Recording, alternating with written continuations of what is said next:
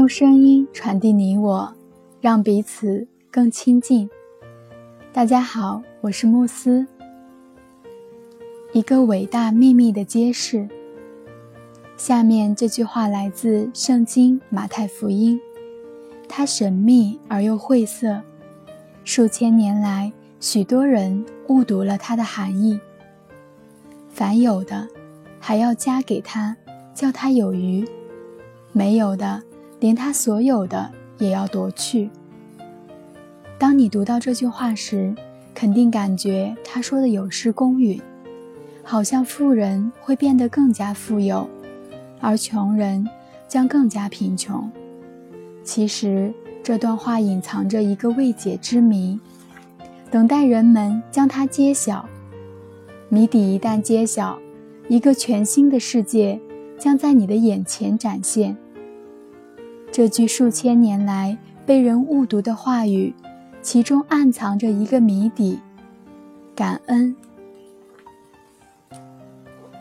心怀感恩之人。将被赐予更多，变得富余；不存感恩的，连他所有的也要夺去。正是感恩这个简单的词语，让这句话的内涵瞬间变得清晰。虽然历经两千年的历史，但它在今天仍被奉为真理。那些无暇感恩的人，永远不可能获得最大的满足。而他所得到的也终将失去，魔力所应许的将会发生，感恩之情就隐藏在这些话语中。心怀感恩之人将被赐予更多，变得富裕。感恩所应许的，在古兰经中同样得到彰显。你们的主曾宣布说：“如果你们感谢。”我势必对你们恩上加恩。